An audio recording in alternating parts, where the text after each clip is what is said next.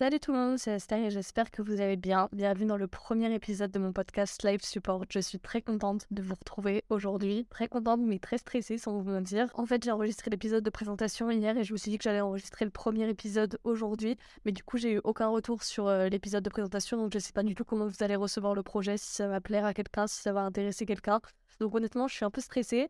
Mais écoutez, c'est pas grave. Aujourd'hui, on se retrouve pour le premier épisode et aujourd'hui, on va parler d'un gros sujet, sans vous mentir. On va parler de la dépression. Pourquoi j'ai choisi de parler de la dépression en premier épisode euh, de mon podcast? C'est parce que c'est la maladie qui est dans ma vie depuis le plus longtemps, je dirais.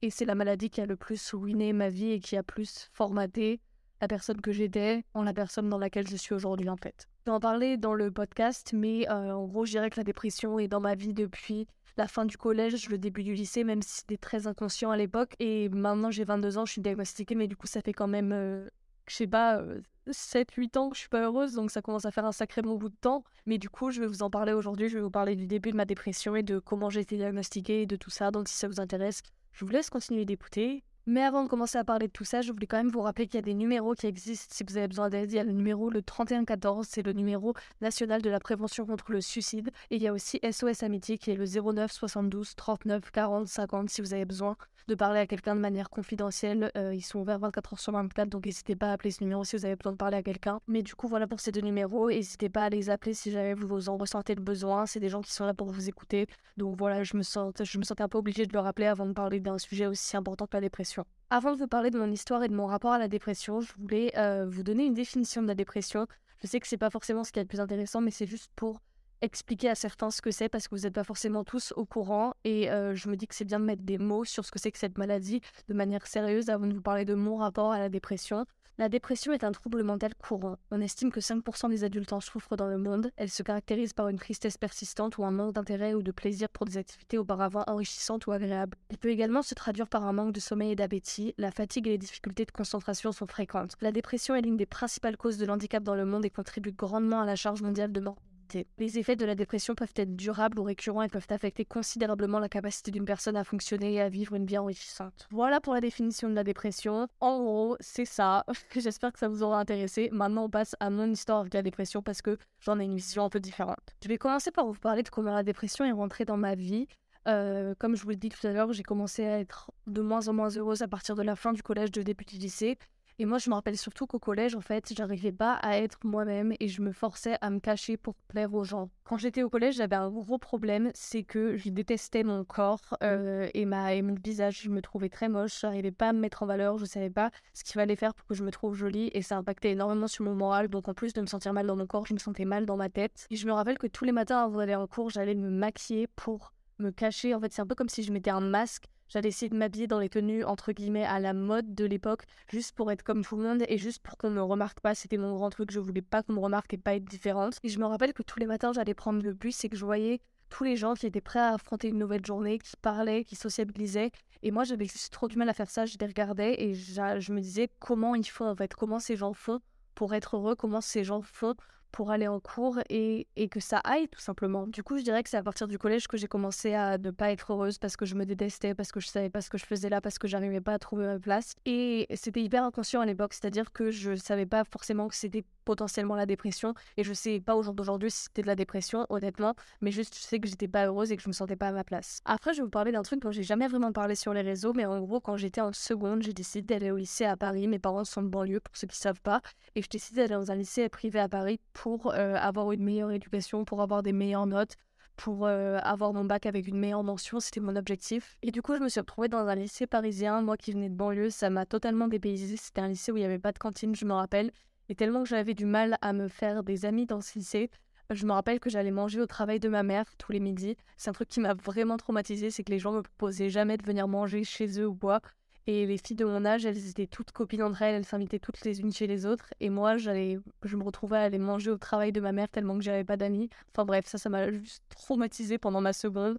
Et la seconde, je me rappelle que c'est la première année où j'ai pleuré, où j'ai fondu en larmes euh, parce qu'on m'a demandé comment ça allait, que je me sentais tellement mal dans ma tête et tellement mal dans mon corps que j'ai pleuré tellement que je me sentais mal en fait. Parce que moi j'ai un gros problème, c'est que j'ai du mal à extérioriser la douleur, c'est-à-dire que je peux vraiment souffrir et me faire souffrir, mais que je vais jamais extérioriser toute cette douleur qui est en moi. Et bref, malgré ce petit incident qui m'a quand même assez marqué, j'ai continué à aller en cours tous les jours.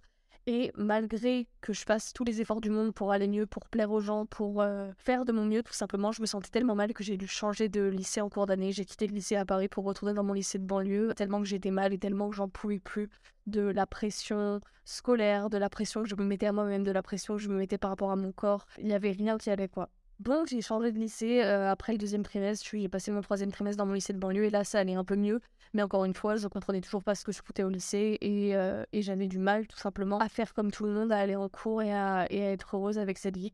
Maintenant, j'ai une story time un peu fun euh, pour vous expliquer à quel point je voulais plaire aux gens et à quel point je faisais passer l'image de moi ou l'image que les gens avaient de moi avant mon bonheur. Pour ma première, je suis allée dans une filière parce que oui, avant il y avait des filières, il y avait la filière scientifique, la filière économique et sociale et la filière littéraire. Et euh, je suis allée dans la filière économique et sociale parce que c'était là que les gens stylés allaient et que je voulais pas aller en littéraire alors que c'est ça qui me correspondait parce que j'avais peur du regard des gens si j'allais en filière littéraire en fait. Du coup, j'ai quand même passé un trimestre entier en filière économique et sociale alors que je détestais ça, mais qu'au moins j'étais avec les gens populaires et cool et après, je me suis rendu compte que ça allait vraiment pas et que je pouvais plus faire semblant. Et du coup, je suis retournée en filière littéraire, mais j'avais trop peur qu'on me juge.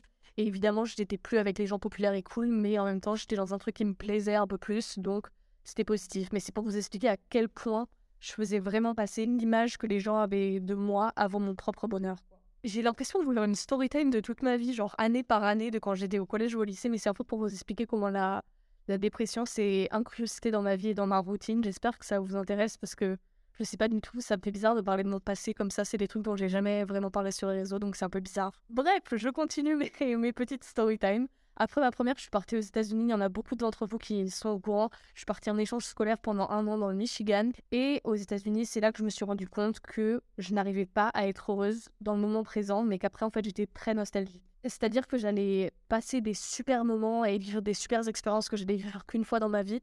Et pendant le moment, j'allais pas en profiter, j'allais être triste, j'allais pas profiter du moment présent, j'allais espérer être ailleurs, j'allais, j'allais pas arriver à, profiter. Mais après, j'allais me dire, ah, c'était tellement mieux avant, ah, c'était tellement bien ça, pourquoi c'est plus comme ça maintenant, etc. C'est là que je me suis vraiment rendu compte que j'étais tout le temps déprimée, même quand des choses géniales m'arrivaient. Et avant, je pense que c'était pas de la vraie dépression que j'avais, c'était plus des grosses déprimes, mais qui sont devenues en fait euh, des déprimes en permanence. Et honnêtement, même maintenant, j'ai énormément de mal à apprécier le moment présent. Je me dis toujours que c'était mieux avant. Je suis une éternelle nostalgique et j'arrive pas à à profiter de ce que je vis en temps réel, quoi. Mais bon, les États-Unis, c'était cool quand même. C'est la première fois que je me sentais à peu près à l'aise euh, en cours et à l'aise avec les gens et que j'avais pas l'impression de porter un masque tous les jours et que je me forçais plus à me maquiller, à être bien habillée pour aller en cours, à faire des efforts sur mon physique pour plaire, etc. Je sais pas, les gens étaient beaucoup plus ouverts d'esprit là-bas et ça m'a fait énormément de bien. Malgré que j'ai pas réussi à profiter du moment présent, je me dis que cette période était quand même une période exceptionnelle de ma vie et j'ai adoré mon année d'échange. Mais euh, la vraie déprime ou la vraie dépression euh, a commencé quand je suis rentrée des États-Unis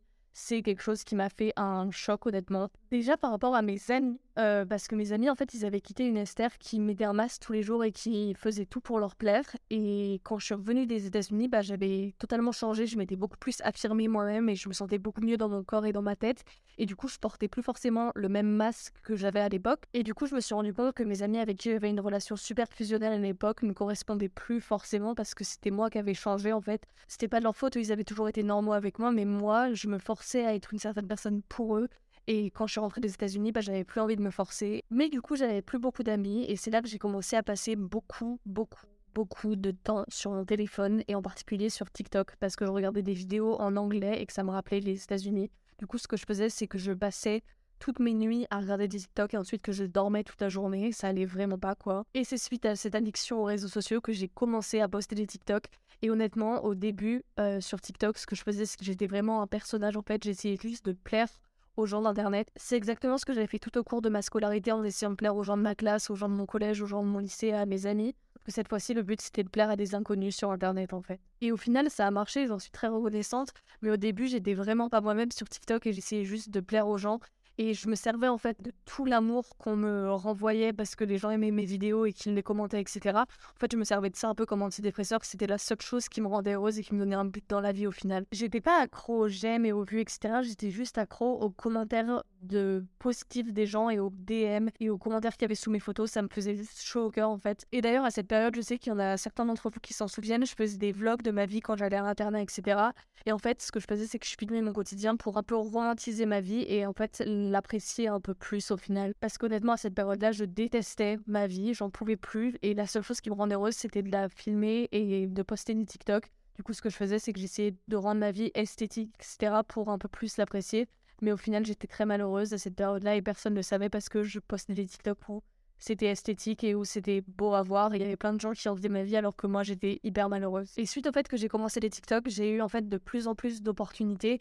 Et à partir de cette période-là, j'ai commencé à me forcer à faire 1000 trucs par jour, à voir 1000 personnes par jour, à aller à 1000 events, à aller à droite, à gauche, pour toujours en fait être occupée et ne pas avoir le temps de penser à la tristesse. Honnêtement, j'étais très malheureuse, mais je me voilais la face et j'osais pas me mettre face à face avec ma tristesse. Du coup, ce que je faisais, c'est que je comblais vraiment le vide avec les gens, en fait. C'est-à-dire que quand j'ai emménagé sur Paris, il y avait tout le temps des gens qui venaient chez moi. Je dormais quasiment jamais seule, juste pour en fait ne pas être seule et ne pas me retrouver face à face avec moi-même et face à face à ma tristesse. Du coup, en fait, c'était hyper malsain parce que je me servais des réseaux sociaux, de l'amour des gens et de mes amis au final comme antidépresseur alors que littéralement j'allais trop mal mais je me voyais juste la face quoi et du coup j'étais pas saine avec les autres et pas saine avec moi-même. Et toute cette mécanique toxique a duré pendant quelques années jusqu'à en fait mai dernier où ma dépression est devenue de plus en plus grave et que j'ai enfin accepté d'aller voir un psychiatre. C'est quand j'étais à Los Angeles en mai dernier que j'ai commencé à aller très mal. En fait, euh, j'étais toute seule à, Los Angeles du coup et j'étais toute seule avec moi-même. Il y avait personne autour de moi. Du coup, j'ai enfin été face à face avec la tristesse que je cachais depuis des années et ça m'a en fait fait un choc et du coup j'ai commencé à aller très mal. Et du coup, c'est là que je me suis rendu compte que j'étais vraiment pas heureuse. Et du coup, c'est en rentrant en France que j'ai décidé de prendre rendez-vous chez un psychiatre et qu'elle m'a diagnostiqué dépressive. Honnêtement, quand elle m'a diagnostiqué dépressive, ça m'a pas plus choqué que ça. En fait, ça m'en a juste beaucoup appris sur moi-même. Je me suis dit, en fait, toutes ces années où j'étais malheureuse, c'est parce que j'étais dépressive, pas juste parce que, parce que j'allais pas bien et que j'étais un peu déprimée. Je me suis dit, j'ai vraiment une maladie et c'est un problème. Mais en même temps, j'ai accepté ce diagnostic et, euh, et je me suis dit que j'avais pas le choix et que j'étais comme ça et que j'allais devoir prendre soin de ma santé. Et du coup, c'est suite à ce diagnostic qu'on m'a prescrit des antidépresseurs. Je pense pas m'attarder sur les antidépresseurs plus que ça parce que pour moi, ça a été une béquille pour aller mieux, mais en même temps, je sais très bien que c'est pas la solution. Et donc, je recommanderais pas à tout le monde d'en prendre. C'est-à-dire que si tu te sens malheureux, faut pas forcément prendre des antidépresseurs. Je pense que si vous êtes pas heureux ou que vous n'allez pas bien du tout euh, ou que vous vous reconnaissez dans toutes les choses que j'ai dit auparavant, moi je te conseille c'est d'aller voir un psychologue ou un psychiatre, d'en parler, d'en parler à votre entourage, d'en parler à vos proches et d'essayer de vous faire aider. Mais malgré que ma dépression ait été diagnostiquée et que j'ai commencé à prendre des antidépresseurs, ma dépression s'est énormément aggravée entre septembre et mars dernier. C'est-à-dire que je suis passée dans une autre phase de la dépression, pas la phase où je faisais mille trucs pour euh, m'occuper et pour ne pas penser à ma tristesse, mais la phase où je n'arrivais plus à rien faire à cause de la dépression et ça a totalement ruiné ma routine en fait. C'est-à-dire qu'avant la dépression, j'arrivais à garder mon appart propre, à faire ma vaisselle, à faire des lessives, à faire à manger, etc. Et en plus, je faisais d'autres choses. Mais là, je suis rentrée dans un cercle vicieux où je n'arrivais plus à rien faire. C'est-à-dire que je ne faisais plus le ménage, je faisais plus de lessive, je me faisais plus à manger, et c'était catastrophique en fait. Je me suis vraiment laissé mourir un petit peu pendant six mois et ma dépression a pris un autre, un autre tournant en fait. Et vraiment la dépression s'est insérée dans ma vie de manière hyper vicieuse, elle s'est insérée dans ma routine et elle a fait en sorte que je ne puisse plus rien faire de mes journées, que je sois plus capable de rien faire, de me bouger, de faire du sport, de de faire la moindre petite tâche, j'y arrivais plus en fait à cause de la dépression. Et c'est vraiment horrible parce que je voyais tous mes amis continuer à vivre leur vie, etc. derrière mon téléphone je voyais tout le monde avoir des opportunités de ouf comme ce que j'avais à l'époque, etc. Et moi, j'étais plus capable de me lever de mon lit pour aller me faire à manger, en fait. Et honnêtement, je souhaite à personne de vivre ça parce que c'était vraiment euh, horrible et c'était super dur. Et en fait, ne rien faire était épuisant. Je sais pas comment expliquer, mais je me sentais beaucoup plus en forme quand je faisais des trucs dans ma journée, alors que quand je faisais rien, j'étais épuisée super facilement. Du coup, j'ai été en phase de dépression intense pendant six mois et cela a mené une hospitalisation de un mois et demi entre mars et avril. Et écoutez, aujourd'hui, ça va beaucoup mieux. L'hospitalisation, ça m'a permis de retrouver de la perspective, de faire une introspection, de d'essayer de comprendre ce qui n'allait pas et ce qu'il fallait que je fasse pour aller mieux. Et du coup, depuis que je suis sortie de l'hôpital, j'essaie de retrouver une routine tout simplement. Et honnêtement, c'est super dur. Il y a plein de fois où j'ai envie de retourner dans mes anciens démons et de rien faire de ma journée en regardant des séries et en ne bougeant pas de mon lit. Mais j'essaie de me forcer à, à me bouger, à aller faire des trucs, à garder mon appart propre, à bien m'occuper de mes chats, à sortir de mon lit, à aller faire du sport, à aller travailler, à, à avoir des projets tout simplement, ce que je n'avais plus depuis six mois en fait. Du coup, pour conclure un peu, je tiens juste à dire que la dépression, c'est une maladie qui est horrible, ça peut se présenter sous plein de formes. Je pense que à travers mon parcours, je l'ai un peu, je expliqué, mais elle s'est manifestée de plein de manières dans ma vie au fur et à mesure des années. Mais ça ne définit pas une personne et c'est pas la fin du monde, je vous promets. Et peut-être qu'avant d'aller mieux, ça va aller de moins en moins bien et que vous allez toucher un fond que vous auriez jamais pensé toucher auparavant. Mais je vous promets que après la pente qui descend, il y a une pente qui remonte et c'est la pente qui remonte qui est le plus difficile à gravir. C'est vraiment des batailles et des épreuves. Mais je vous promets que ça en vaut la peine. C'est sur ça que je vais conclure cet épisode. Euh, j'espère que ça vous aura intéressé, que ça vous aura plu et que ça vous en aura peut-être appris un peu plus sur moi. Dans les prochains épisodes, j'aborderai d'autres axes de la santé mentale. Donc vous verrez euh, ce que j'aborde au fur et à mesure. J'espère que ça vous intéresserait. J'espère que vous serez au rendez-vous. En tout cas, je vous rappelle que vous pouvez appeler le numéro le 3114 ou le 09 72 39 40 50. En attendant dimanche prochain pour le prochain épisode, je vous fais des bisous. Bye